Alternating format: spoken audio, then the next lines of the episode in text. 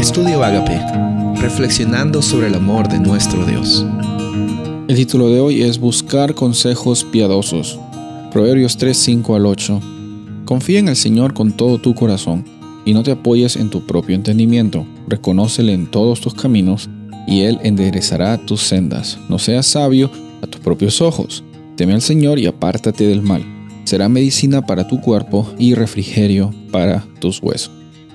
Mientras que existen bastantes eh, artículos, eh, páginas eh, en línea, libros, audiolibros, diferentes medios de, de, demostrar cómo es que una persona puede tener riqueza, cómo puede manejar su dinero, encontramos que hay un común denominador en esta realidad. Si nuestra vida es solamente consiste en ganar y acumular más, nuestra vida no va a ser de bendición. Por más riquezas que puedas tener en este mundo, por más ceros que puedas tener en este banco, por más que la gente pueda reconocerte a ti como alguien exitoso o exitosa, eh, eh, la realidad es que tu vida tú mismo te conoces y tu Padre Celestial también.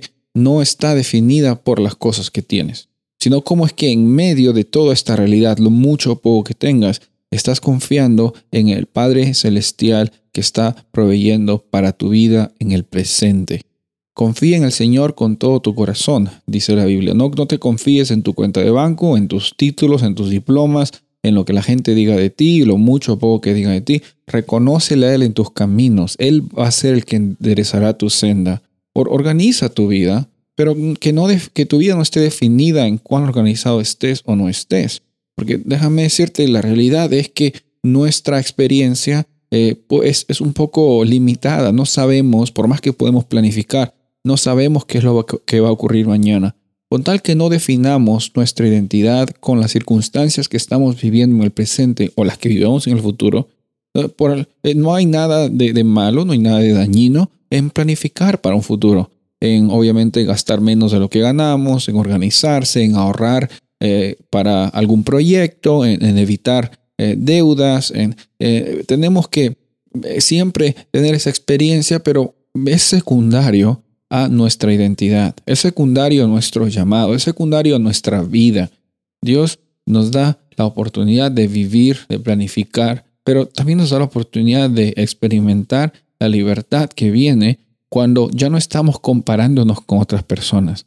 Ya no estamos viviendo para demostrar lo bien que nos va o lo cuánto que tenemos. Nuestra vida es una vida consagrada a Dios y por eso es que es una vida valiosa para Él. Por eso es que Él mandó a su Hijo Jesús para que tú y yo tengamos hoy día acceso al Padre Celestial y vivir en una novedad de vida que solamente Él nos la puede ofrecer. No las riquezas de este mundo, no los logros de esta sociedad, sino lo que Dios ya ha provisto por medio de Cristo Jesús. Soy el pastor Rubén Casabona y deseo que tengas un día bendecido.